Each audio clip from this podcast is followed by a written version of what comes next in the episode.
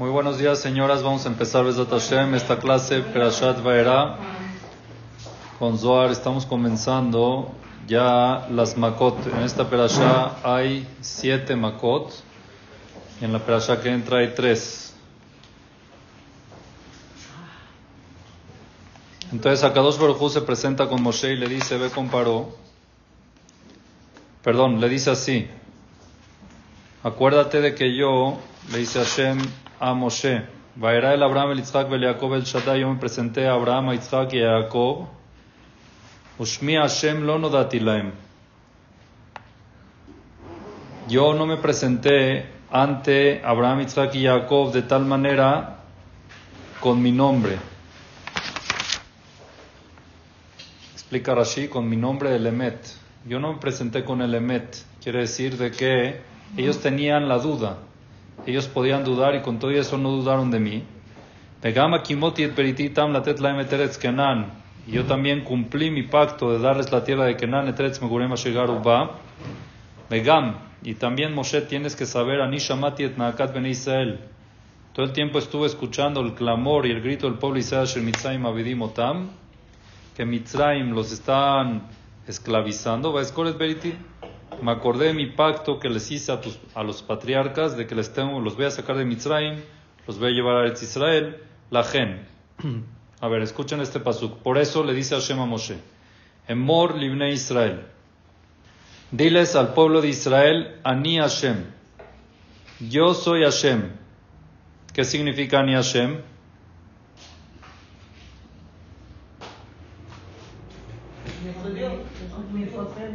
¿Y eso qué? Dice Rashi, Haneeman beabtahati. Yo soy Dios y cumplo mi palabra. Yo le, prometí a Abraham, a Isaac y Jacob que los voy a sacar, que les voy a dar la tierra de Israel. Ani Hashem. Yo soy Dios que cumplo. y por eso, con Moshe. Y le está diciendo que les diga al pueblo de Israel. Y por eso, los voy a sacar a ustedes debajo del yugo de Egipto. me abodatam. Y los voy a salvar del trabajo forzado. Y los voy a sacar a ustedes, los voy a redimir con brazo extendido, vishfatim gedolim y con milagros grandes. El pueblo de Israel estaba bajo opresión de Mitzrayim. ¿Está bien? Ahora, entonces, si tú le vas a decir a una persona, por ejemplo, que está en un campo lo aleno de concentración, trabajando duro, trabajando trabajo forzado. ¿Cuál es el orden que le tienes que decir? Te voy a sacar del campo de concentración, vas a dejar de trabajar y vas a salir de aquí o cómo es primero? Primero es vas a parar de trabajar. Ya no te van a hacer trabajar forzado. Te voy a sacar de aquí y te voy a llevar a tu casa. ¿No? Ese es el orden. ¿Y aquí cuál fue el orden? No fue así. Primero Hashem le dijo a Moshe que les diga, los voy a sacar de Egipto y después. Y también los voy a salvar del trabajo. Obvio que si salen, ya no tienen trabajo. Y el orden es primero dejan de trabajar y después salen, ¿correcto? Y después los redimiré con el brazo extendido. ¿Por qué el pasuk está así?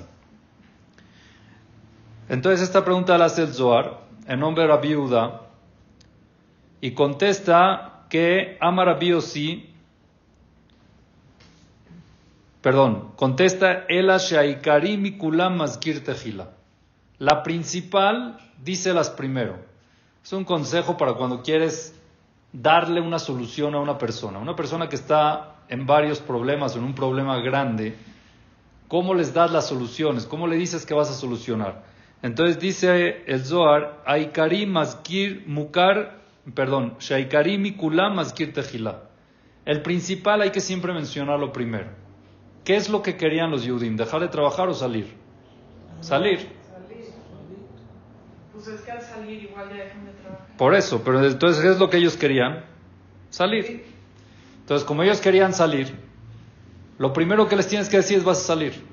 Y después consuélalos y también te vas a dejar de trabajar primero, después vas a salir, ¿entienden? Y después vas a hacer a llegar a la tierra de Israel. ¿Qué es lo principal? Lo principal de ellos era salir. Pregunta Rabbi Yossi, Después también Hashem les dice, le dice a Moshe y diles al pueblo de Israel que ellos van a ser mi pueblo. En verdad esa es una gran noticia. Que ellos van a ser el pueblo elegido de Dios es una gran noticia. ¿Por qué no les dijo esa primero? Se las dijo hasta, hasta, hasta el final. Contesta Rabbi sí, amarlo, le contestó Rabbi Uda, perdón, Beotosman, en ese momento no era la prioridad de ellos. La prioridad de ellos no era Dios va a ser el pueblo, no. Ahorita yo quiero saber que voy a salir. Después, si Dios quiere que yo sea pueblo, que no sea pueblo, que sí sea el pueblo elegido, ya es, es importante, sí, muy importante, pero no es prioritario ahorita para ellos, para la situación en la que estaban. ¿Está bien? Ahora, ¿por qué no era bastante decirles que iban a, por qué no les podían decir en verdad primero que van a dejar de trabajar y después van a salir? También era importante esa noticia o no, de que van a dejar de trabajar.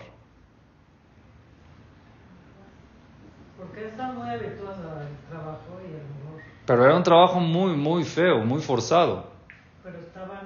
Está escrito que los hacían construir en lugares donde al otro día se levantaban y no había nada de lo que hicieron. Era un trabajo nada más para reprimir, no era un trabajo, eh, no era un trabajo para alguna que uno se siente bien al otro día, mira, por lo menos lo construimos nosotros, lo hicimos, no, no. era un trabajo para tenerlos ahí reprimidos. Entonces, para responder esta pregunta, que es importante saberla, hay otra pregunta. ¿Cuál es la otra pregunta? ¿Por qué ni un judío se escapó de Egipto? ¿Por qué no? ¿Por qué no? A ver, cuando... Espérame, espérame. En los guetos que hubieron en la época del holocausto, ¿ok? ¿Cómo no? Hubieron levantamientos y muchos guetos se levantaron en contra de los nazis y muchos escaparon. ¿Cuántos Yehudim lograron escapar? Bastantes. Hubieron Yehudim que se escaparon. Algunos no puede ser, algunos sí. Pero el que podía escapar, trata de escapar. Aquí vamos a decir que estuvieron 90 años reprimidos bajo trabajo forzado. Vete. Busca la forma de salir. Es más, pregunta un poquito más fuerte. ¿Los Levim estaban bajo trabajo forzado? No. ¿Por qué no se fueron? ¿Ah? Por, solidaridad, por, por, solidaridad, estar ahí para que me veas a mí aquí que estoy contigo. miedo de, lo que iba a pasar después, Vete a otro lugar, ¿qué haces ahí en Egipto? Pero los Levín estaban bien. ¿Cómo que bien? ¿Estás viendo lo que le están haciendo a tus hermanos? Vete. No, solidarios al mal. Ok. Está bien, vamos a decir que los Levim se quedaron ahí para apoyar a los Yehudim que estaban, vamos a decir, aunque no está referido en ningún lugar. ¿Por qué los mismos Yehudim que estaban bajo opresión no se escaparon? Lo más lógico y cualquiera piensa, me voy, busco la forma. Miedo, porque el miedo paraliza. ¿Pero miedo de qué? Es peor estar ahí que los estén golpeando como los golpeaban, que los estén oprimiendo como los oprimían. Estaban tirando los niños al río, al mar. Vete. Busca la salida como sea y vete. Las mujeres no se iban y las mujeres cuando iban a parir se iban al campo a parir y ahí parían los niños y ahí se encargaba un malaj. Escápense. No está escrito que ni uno se escapó.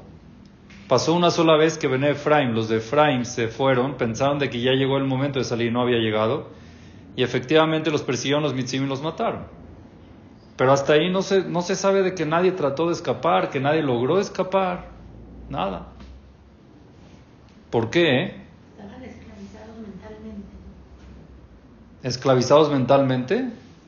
¿Y por eso no se escapaban? Es como el cuento del elefante que... ¿Eso cuánto tiempo después de que empezaron a esclavizarse se hizo? ¿Se logró? Años, ¿no? ¿Por qué al principio nadie se trató de escapar? Es buena pregunta. ¿Está bien? Entonces el Zohar trae algo interesante, que yo ya lo sabía por el Midrash, pero el Zohar aquí lo dice.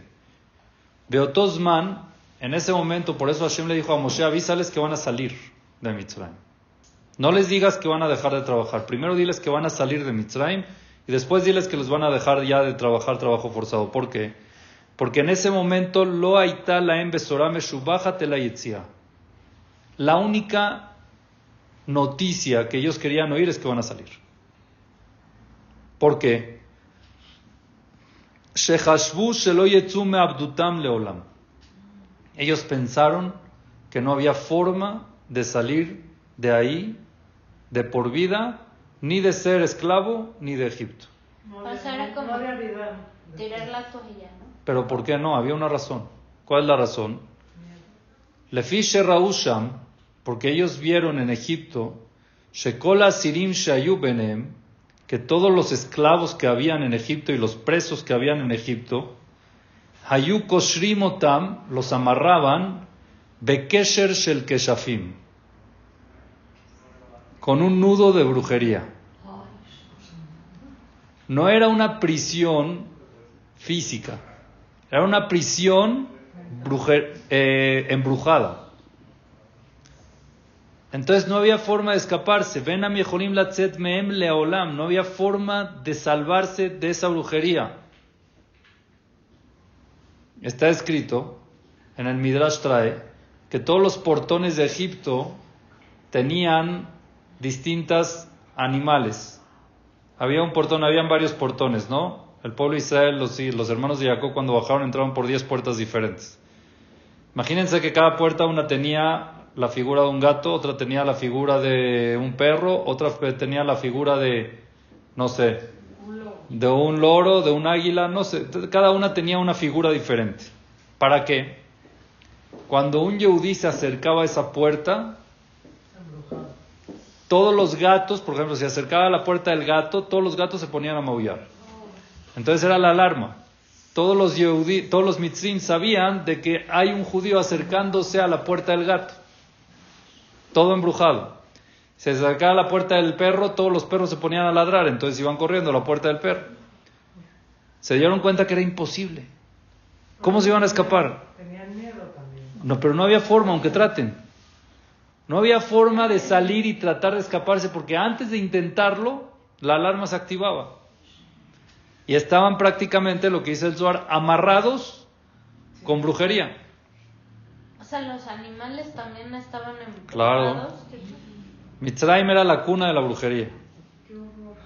Cuando, cuando Moshe Rabbeinu hizo el tema de los bastones, que se convirtieron en, en serpientes y en víboras, entonces dice la Torah, Vayasu Mitzrayim Gamhem Belatem Ken. ¿Qué es Gamhem? Hay un midrash que trae que Paró trajo a los niños del kinder y los niños hicieron esa brujería. Era la cuna de la brujería, de ahí salió Bilam, de ahí salió Balak, de ahí, de ahí salió toda la brujería, salió de ahí.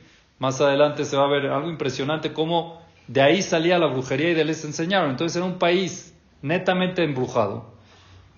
Y los Yehudim, aunque querían, aunque pensaban, aunque planeaban fuga, escape, no había forma. No había cómo. Porque estaban embrujados. Entonces la, la noticia más grande que le podías dar es, hay opción de salir. Ya van a poder salir. ¿Y se la creyeron o no? ¿Sí? Al final se la creyeron. Bueno, lo llamó el Moshe, mi Rúa, como voy a callar, al principio no, después sí, poco a poco.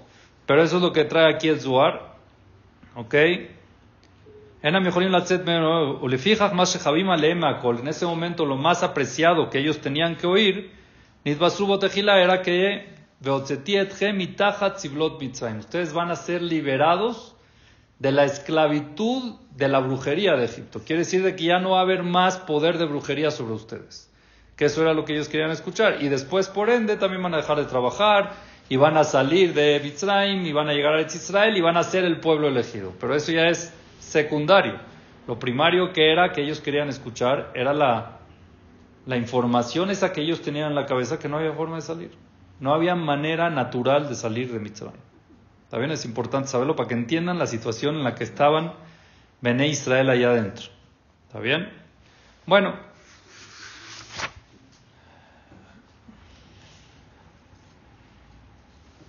Llega Hashem y le dice a Paró, a Moshe, perdón, ve y habla con Paró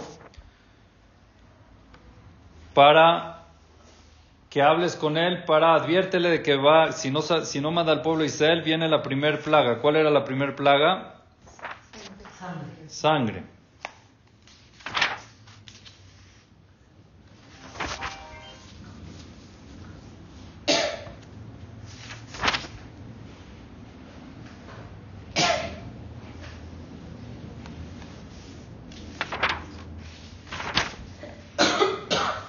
Vayomer Hashem el Moshe, dice la Torah, le dice Hashem a Moshe, Emor el Aarón, dile a Aarón, Kach un teya de meme mitzraim.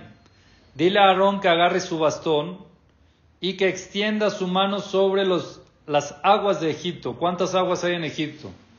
Al Narotam, sobre sus ríos, al Yoreem, sobre sus pantanos, ve al Agmeem, sobre sus lagos, ve al Kolmik, ve todo lugar donde hay agua, ve Yudam. ¿Cómo alcanzó Aarón a ir a todos esos lugares con su vara? ¿Milagro o qué? Sí. La mano de Dios.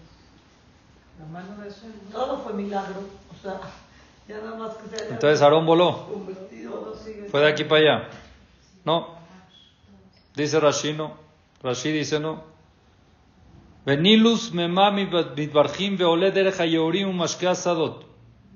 No había lluvia en Egipto.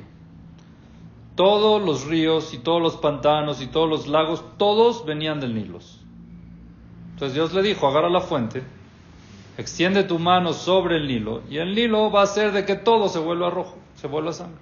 No necesitaba ir, pero por ende todo se iba a convertir en sangre. Espérense primero, ahorita vamos para allá. Primero que nada, llega Hashem, le dice a Moshe, dile a Aarón que él extienda su mano sobre el agua. ¿Por qué Aarón y no él? Para darle más caboda un poquito a Aarón. ¿Para darle cabo a Aarón? Porque el río lo salvó. Muy bien. ¿Y? Entonces, Dice Rashi, Le fiche gen ayor al Moshe. El río fue parte de la salvación de Moshe. Cuando lo pusieron en el Moisés, que Shenish- Shenishlach le tocó. Le fijach lo la. Por eso no golpeó Moshe, no fue golpeado el río por medio de Moshe. Aquí no estamos hablando de que Moshe tenía que pegarle al río. No, simplemente iba a ser un castigo al río que se iba a podrir. Y alguien que te hizo algo bueno, te protegió, no lo puedes castigar. El río tú no lo puedes castigar, lo tiene que castigar Aarón. Por eso la calle de Aarón. Por eso fue golpeado por medio de Aarón. Igual, en la segunda Macá de Cefardea, ¿cuál es? A ranas. Vayomer Hashem el Moshe, emor el Aarón, netet yadejabe matajá, la nearot, la yorim, la gamim. Igual. ¿De dónde salieron las ranas?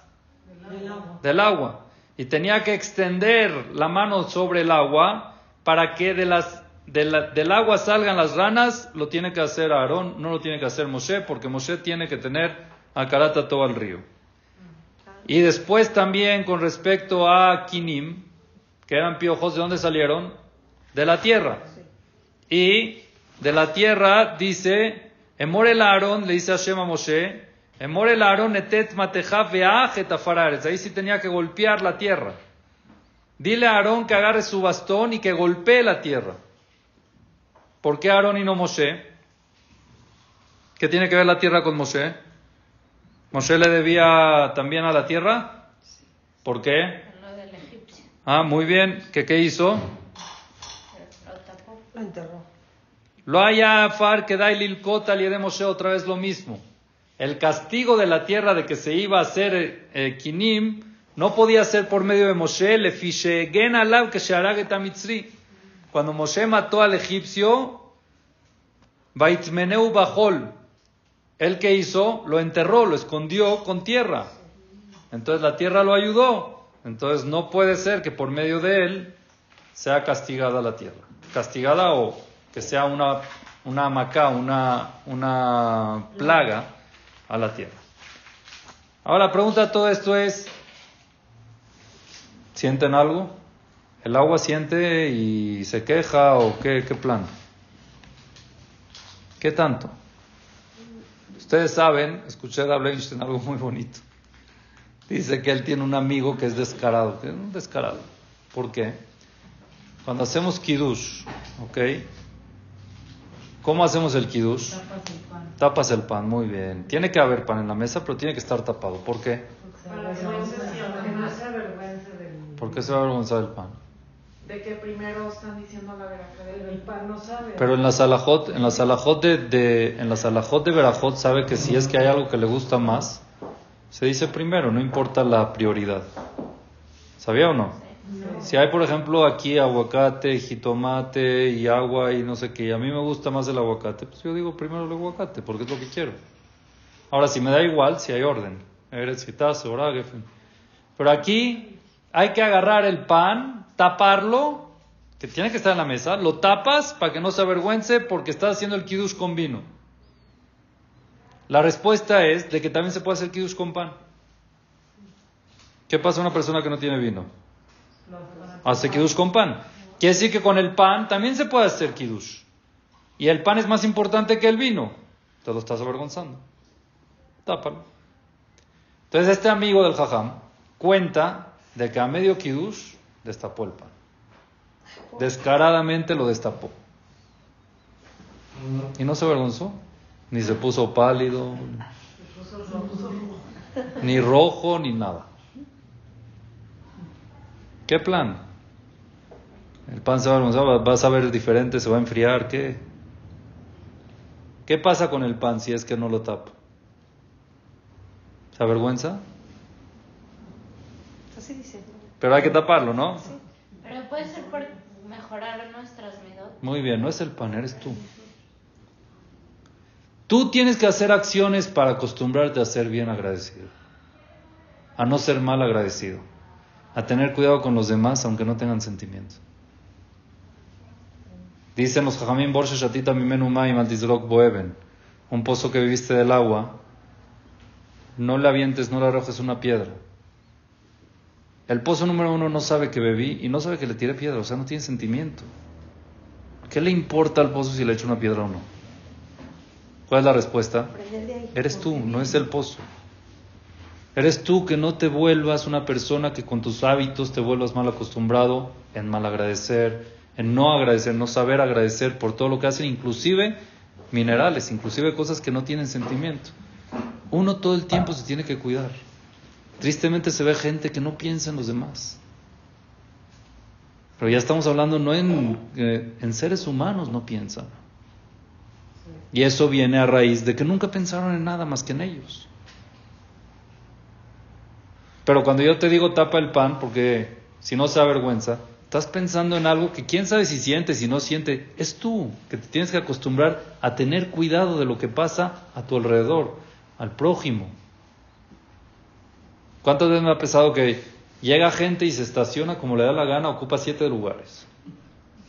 No pensaron en otro, no, yo aquí estoy, yo donde llego me paro y se acabó. Piensa en el prójimo, piensa en uno que va a venir después. Hay un millón de cosas de que se pueden hacer. Es pensar en el prójimo, Benadam Javero. Y eso se empieza sabiendo agradecer, eso se empieza, también se practica con las partes que no tienen sentimiento. Con las cosas que no tienen sentimiento, que son el pan, que es... el- Entonces aquí Hashem le transmitió eso a Moshe, Moshe, lo estoy haciendo por ti. No por la tierra ni por el agua. El agua ni siente, el agua le vale. La tierra le vale, es para que tú sepas ser agradecido. Para que tú no te quejes, para que tú el día de mañana no seas mal agradecido con alguien ni con nada. Empieza con cosas que sientas que te hicieron un favor. Y así siempre vas a tener en mente todos los favores que te hacen y vas a ser agradecido nunca vas a hacer algo malo en contra de esa gente. Impresionante. ¿Ok? Es lo que hay que entender de que es para nosotros y no para la tierra ni para el agua. Ahora, esta macá de Dam es una macá muy interesante. Hay varias cosas que se pueden aprender y es bonito. Eh, primero que nada.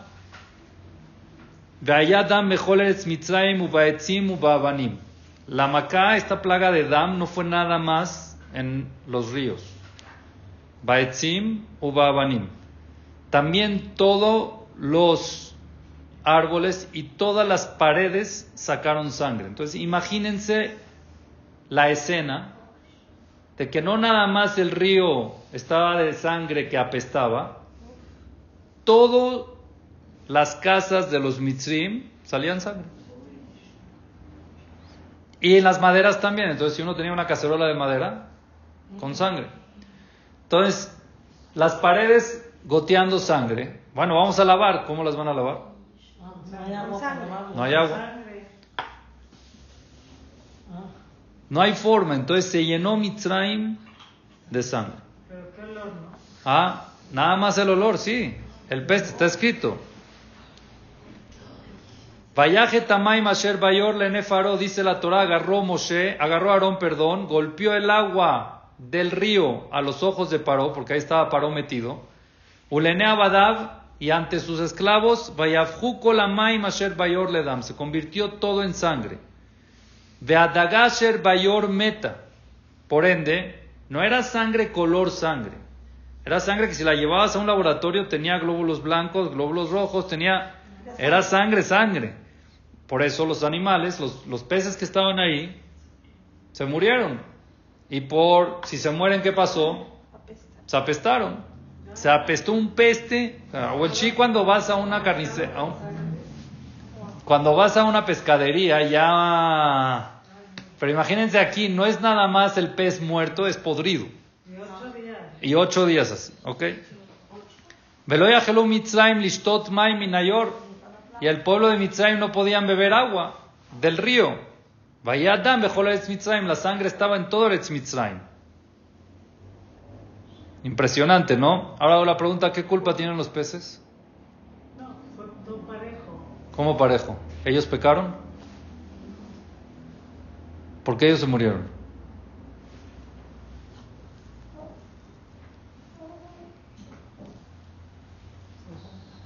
¿Mm?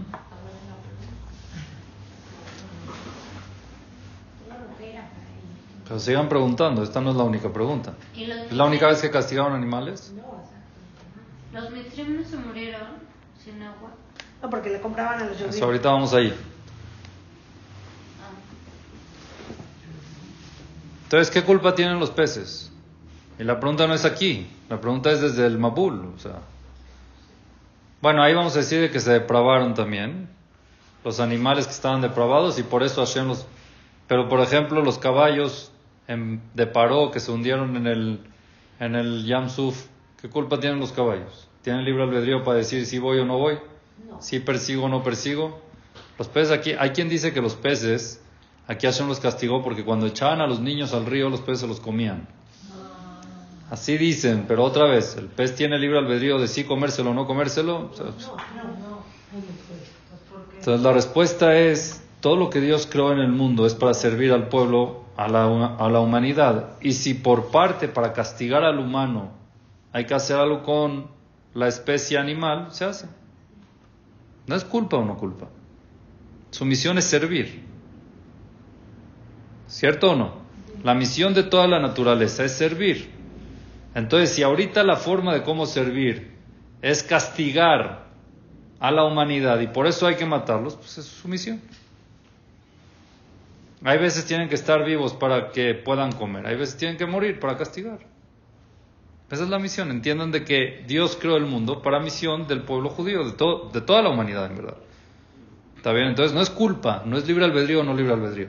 Simplemente ahorita esa es la misión que tienen que hacer. Entonces se murieron todos los peces. Hubo sangre en toda la tierra de Mitzrayim. Caos. Pero caos grave. El único que no le pasó esto, ¿quién fue?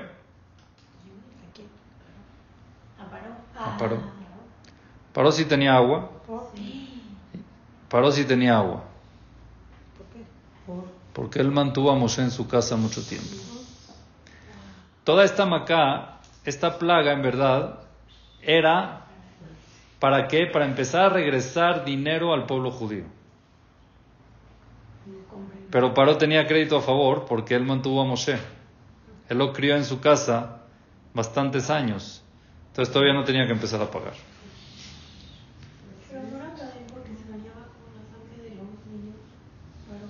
Sí, por eso fue el castigo a todo el pueblo de Mitzrayim, pero agua él sí tenía.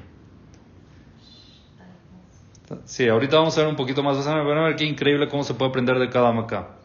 Vaya a su gen, hartume Mitzrayim belatem ken, ¿sí?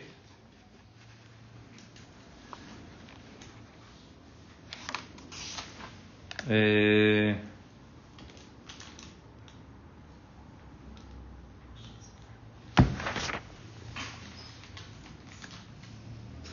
¿Qué hicieron los Hartumim, los, los este, brujos de Mitzrayim? También hicieron así. ¿Qué hicieron? Convirtieron agua en sangre. ¿De dónde sacaron agua? No. ¿De los? ¿Sí? Una opinión es, compraron agua a los Yehudim y la convirtieron en sangre. Otra opinión dice que esto nada más era en Egipto. Se fueron afuera de Egipto a agarrar agua, trajeron agua de fuera de Egipto y la convirtieron en sangre. Esa es la tontería. A ver, si eres tan fuerte, convierte la sangre en agua. ¿Por qué tienes que agarrar agua y convertirla en sangre? Si tú quieres demostrar tu poder, reverse lo que acaban de hacer. Pero no, porque es brujería. Entonces no podían quitar lo que ya había hecho Akadosh Baruj Hu, obvio. Y por eso nada más quisieron hacer Vayasú, Hartumem Mitzrayim Belatem, le paró. Eso fortaleció el corazón de Paro, Velo Shama Aleim, Kasher Diber Hashem, y no les hizo caso, así como les dijo Hashem, ya les había advertido a Moshe y a Aarón de que no lo iban a escuchar. Vaifen paró, vaya vuelve todo. Paró, se dio la vuelta, se fue a su casa, le estaba cómodo. ¿Ok? Vaifen paró, vaya vuelve todo. Veloshat lipo gam lazot. Y ni le puso atención a esto. ¿Está bien? Dice la Torah, Vayachperu kol Mitzrayim se vivó tayor maim lishtot.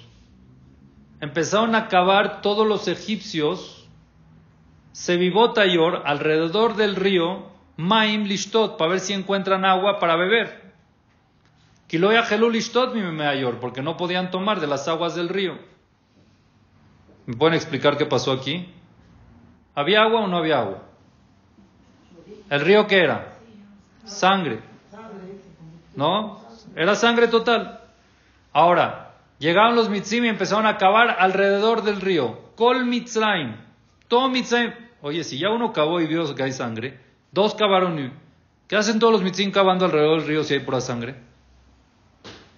Y la Torah dice que cavaron, Vayachperu kol mitzrayim seivot ayor maim lishtot.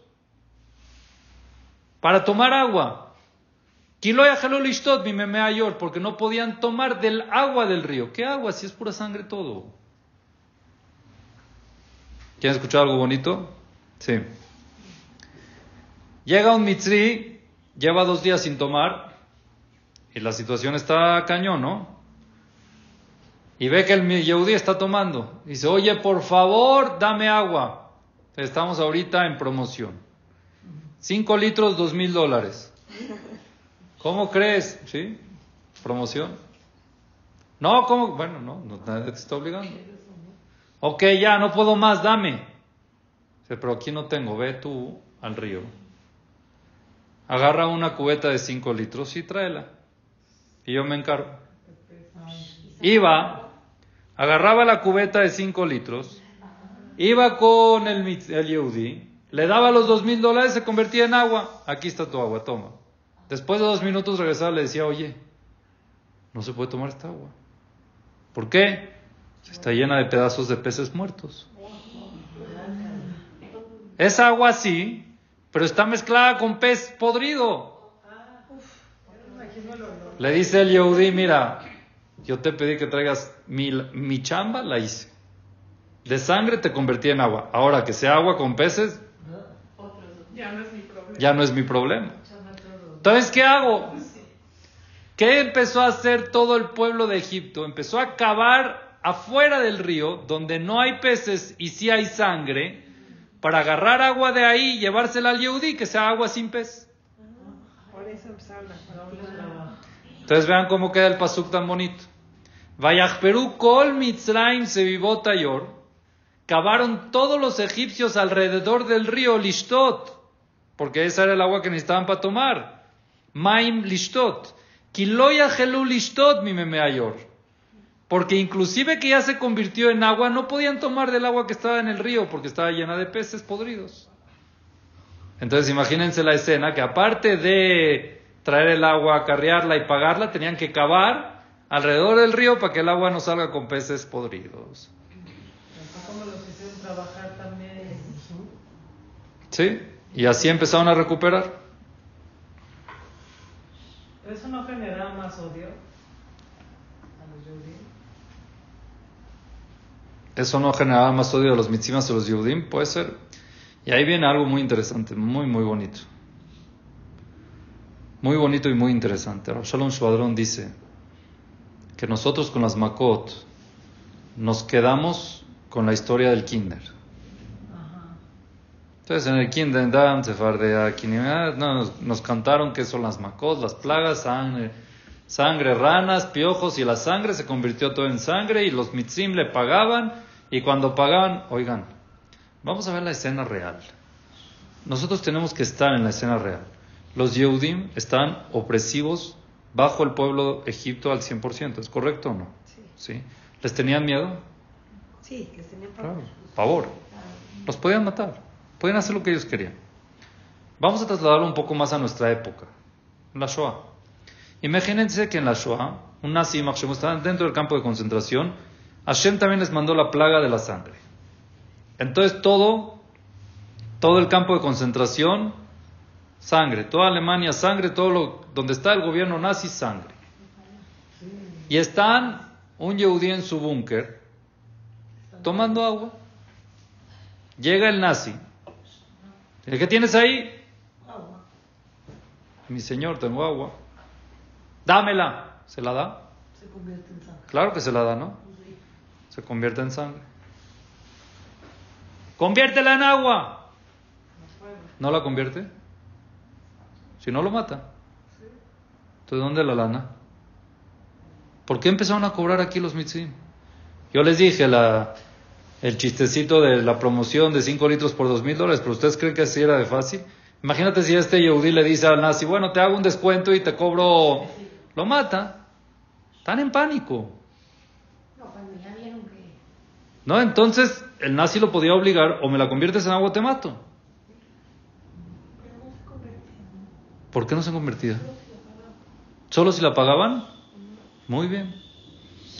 Muy bien. Entonces llega el Yehudi y le dice, yo quiero, mi querido señor nazi, su majestad, yo quiero convertirla al agua, pero esto no funciona así. No sé cómo. ¿Cómo se convierte en agua? Yo creo que pagando se va a convertir. ¿Cuánto? No sé. ¿Ustedes creen que el Yehudí le podía decir al nazi o al mitzri, dos mil dólares promoción? No, no sé. La verdad que no sé. ¿Cómo que no sabes quién decide? Mire, Moshe nos dijo que si pagan se convierte en agua, pero no sé el precio. Entonces cada uno iba sacando dinero y dándole al egipcio, al Yehudí, a ver cuándo se convierte. Es depende de cada uno lo que cobró y lo que le quitó a los Yehudim. Entonces la decisión neta, ¿quién la tenía? Hashem nada más. ¿Quién decidía cuánto van a pagar? Hashem nada más. Los Yehudim no se burlaron y tenían miedo de los mitzim. Simplemente Hashem fue el que hizo que sea así. ¿Con qué finalidad? ¿Para qué Hashem mandó todas las makot? ¿Para castigar a los mitzim? No, ¿Esa era la finalidad? también era para. Las makot eran para sacar a los Yehudim de Mitzrayim. Sí, ¿Esa era la finalidad? no. No. Para que vean que Dios maneja el mundo. Muy bien. Era para sacar a Mitzrayim de la cabeza de los judíos. No para sacar al Yehudí de Mitzrayim, para sacar a Mitzrayim del Yehudí. El Yehudí estaba ya muy, muy mal. No creía en nada. Y ahorita Dios tenía que hacerles una escuela tangible de Muna y de Bitajón. Y esta era la forma. Ay, pero con una plaga era yo creo que. No creas. Pues ahí está que hasta la última, el 80% todavía no quería. Hasta la última plaga. Mira lo fuerte, mira al nivel que llegaron de, de esclavitud mental, que era tan difícil cambiar esa mentalidad, que nada más el 80%, el, el 20% pudo salir. Pero de todas las Makot eran así. Las Makot eran de esa forma. ¿Para qué? Para que vean que hay un Dios que es el que di- dice, decide y los protege. Escuché que las más famosas plagas son 10, pero que hubo muchas más. Hay quien dice que hubieron 50, sí. No, hay que ver. No, en cada una Las cosas que pasaban. Yo leí de, de, de, de las plagas, dije, con la bebida de la sangre, ¿para qué más? Sí. ¿Por qué? Por lo mismo, porque necesitaba Dios inculcar en el pueblo, después de tanto tiempo de opresión, de tanto tiempo una mentalidad cerradísima, necesitaba un año casi que duraron las plagas para que puedan entender de que hay quien maneja el mundo, que es alguien, que es Dios el que maneja el mundo y que Él decide qué hacer, cómo hacer, en todo. Pero qué preocupante que no, no lo entendieron. Hay algunos que no. Imagínate el nivel que... Sí. El 80 se murió en José. Está impresionante, ¿no? Entonces, increíble cómo podemos ver las plagas como las aprendimos en el kinder, o ver las plagas real, como fue de verdad. La situación real como fue. Y así fue la situación. La situación fue de que el Mitzi, el Yehudí tenía pánico. No es que le dijo, bueno, me pagas o no te doy. Tenía miedo que lo maten. Simplemente no le quedaba otra opción más que decirle, no, Moshe nos dijo, ¿y cuánto? Pues no sé, a ver. eh". Y así fue que el- los Mitzim empezaron a ver, y los Yehudim también empezaron a ver que ahí Dios es el que manejaba. No había un precio por el agua. Era cada Mitzi tenía su precio. Él empezaba, tenía que empezar a pagar hasta que se convertía en agua, si no. ¿Y de qué dependía? Dependía de cuánto le quitaron, de cuánto él abusó de los Yehudim, de cuánto. Es increíble. Increíble cómo Akadosh Baruj está y demostraba que quería estar desde el principio en esta Maca. Ahora, algo nada más para terminar también interesante que hay que saber. Todas las Makot las hicieron entre Moshe y Aarón, ¿ok? Por medio de, de Akadosh Baruj Hu. Para que se quite la Maca, para que termine la Maca, ¿cómo terminaba? Ah, ya, cuando Paró ya decía, Ahí se acabó. No, me veía, los voy a dejar salir, ¿no? ¿Ah? No, pero Como que qué Paró decía ya. Nada más para complementar, perdón, para complementar lo que dijimos ahorita, si ustedes ven la Macá de Dan, hay una pregunta lógica, una pregunta fuerte. Si ves que los Mitzrim no tienen agua, Yehudi, un Yehudi como Yehudi, la situación en que están, que están reprimidos y oprimidos, si ves que los Mitzrim no tienen agua, y la Macá lleva uno, dos, tres días, ¿para qué le vendes agua? ¿Para qué? Le venden agua. Que se mueran de sed. Terminas con todos. ¿Qué favor le estás haciendo? No, porque puedes comenzar la venganza. No es venganza, yo no estoy haciendo nada. Dios manda una plaga, ¿está bien? ¿Ya? Bueno, pero si Que se mueran de sed. Una semana no puede estar sin agua. Aparte que sin el agua no podían cocinar, no había forma, no había nada. ¿Podían vivir? Que se mueran. Dijeron que las naranjas las exprimían y vamos a tomar jugo de naranja. Salía también todo líquido. No había forma de, de hidratarse. Entonces, sin agua una persona no puede vivir más de tres días. ¿Estamos de acuerdo o no? Sí. ¿Cuánto puede? Máximo seis. No, No sé. Vamos a decir máximo. cuatro o cinco días. Déjalos que se deshidraten y que se mueran deshidratados todo, todo Egipto y ya son libres. ¿Para qué le venden agua? ¿Qué favor? No era favor, era también de que ellos iban a beneficiar. La respuesta es miedo. Tenían pánico. Paralizado. Si llegaba el Mitzi y le decía dame agua, no había forma de decirle no. Entiendan la situación que estaban. Eran tan, tan pánico y tanto miedo y tanta represión que no había, no había de, no, no te doy. No había, sí, sí, claro que sí. Es más, le daban el agua de ellos, se convirtió otra vez en sangre. ¿Cómo que hago? Pues no sé, Moshe dijo que pague. o sea, ni precio. Y la ellos no tenía pescado tampoco. Ah, no. Pero después cuando vieron que funcionaba, entonces empezaron a traer ellos. ¿Cuánto cuesta? ¿Cuál era la respuesta? Empieza a poner y lo que pase cuando se convierta en agua ya. ¿Entienden o no? Entonces es, es interesante cómo tiene otra visión. Las Makot tienen una visión diferente. Que Hashem los empezó a sacar de esa mentalidad, de ese pánico, de ese miedo, poco a poco. No había forma. En las Makot, para terminar las Makot, habían dos formas de cómo terminaron en las Makot. Una forma es automático, siete días, ya, se acabó la Macá como sangre. Fueron siete días de Macá. Después de los siete días se convirtió otra vez todo el río en agua, pero ya con pez podrido. Y aparte, que todas las, todo Egipto estaba lleno de sangre, eso sí. La sangre que estaban en las paredes y todo seguía sangre, ya se quedó sangre, tenían que empezar a limpiar todo eso. Entonces imagínense el tiempo que les tardó en recuperarse cuando ya vino la otra Maca después de tres semanas. Pero por ejemplo, por ejemplo en Macat Sefardea, en, en las, este, las vanas era una tortura. Imagínense, paró, se fue a dormir a su cama, colchón, resbaladín, lleno de, ra- de- lleno de sapos, lleno de ranas, con masaje automático, porque se estaban, o sea, se movían todo el tiempo. Número dos, música de fondo, pero lo peor es que no le puedes ni bajar el volumen ni cambiar la música. O sea, era y constante. Y había todos los tamaños. todos los tamaños. Era una tortura, de verdad, algo fuera de lo normal. ¿Saben qué le pasa? Una forma de torturar es poner un ruido, ¿saben? Sí. Hay veces los torturan poniéndoles como un ruido de gotitas. Que estén escuchando ese ruido, es una tortura. Imagínense ranas, pero no una. Cientos de ranas. ¿Cómo se llama lo que el ruido que hacen las ranas? Craquean, craquean. Eso, en los oídos de todos los mitzim. Era una locura. ¿Ah? Al parecer no les molestaba. No estaban en su casa. Estaban en la casa de los mitzrim. En la casa hacían ruido. En la casa de los Yudim no. Un pago por, sí, por horas dos. Muy bien. Sí, por eso mismo. Ah, ¿por qué a ellas les dieron pago? porque se, o sea, se voluntarizaron porque Sí, en el horno y todo, ¿no? Sí. Dicen que le pegaban a una y salían diez, ¿no? Sí, las partían. Bueno, no nos vamos a meter tanto en los detalles porque ya no hay tiempo, pero ¿cuá- ¿cómo terminó esta plaga? La de las ranas. Sí. Llega, dice la, dice la,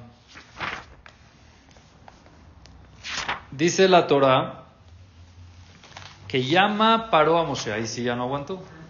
Llama paró a Moshe. Vaikra paró a Moshe ula Aarón. Llamó a paró a Moshe y Aarón. Vayomer y les dijo, a Tiru el Hashem, récenle a Dios. Veyaser et Sferdeim y que quite estas ranas de mí, de mi pueblo, y ya voy a mandar al pueblo de Israel. ¿Qué le pidió Moshe a Aarón? Eh, paró a Moshe y a Aarón Déjanos. que rece, que le rece a Hashem para que se acabe la plaga. Le dice Moshe a Paró, ah, sí, ¿ya quieres que rece? ¿Cuándo? ¿Cómo que cuándo? Ya. Ayer, o sea.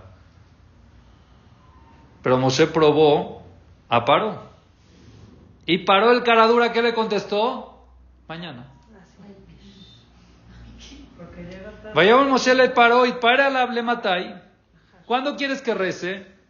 Le matai a tir leja o la badeja o la meja agrita tzfardeim para que ya se acaben las ranas. Vayomer le majar, mañana.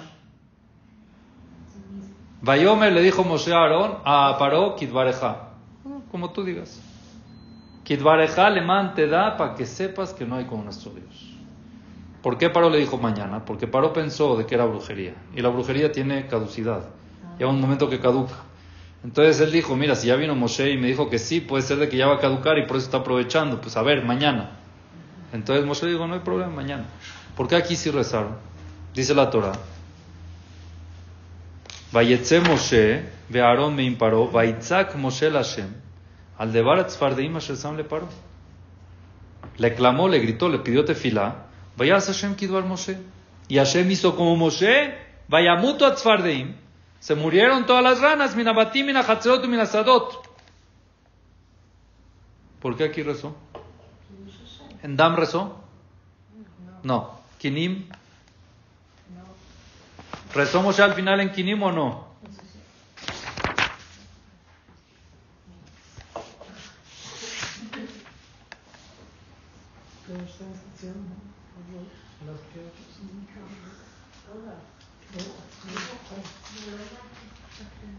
¿No? Hubo rezo. Kinim, ¿Tampoco? no hubo rezo. Solo en la. Arob, ¿qué era Arob? los animales. Animales, ¿hubo rezo o no hubo rezo? Para que pare. Dice la Torah, Vaikra paró el Moshe, otra vez mandó a llamar paró en Arob, en Shejino, en paró, mandó a llamar, Vayomer Moshe,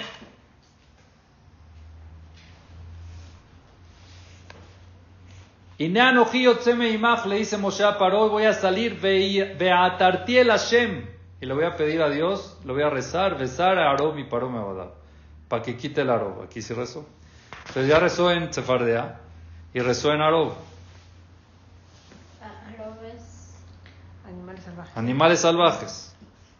Deber, peste, no hubo rezo. Shejin, no hubo rezo. Barad, Sí, sí. Barad sí hubo. ¿Por qué Barad sí hubo? No sé. No. Pero Moshe rezó. Vayagdelú a Keolot. Está escrito claramente. Dice la Torah. Vayomer Elab Moshe le dice Moshe a Paró que tzetiet aire fros kapay el Hashem. Cuando salga de la ciudad voy a extender mis manos a Dios.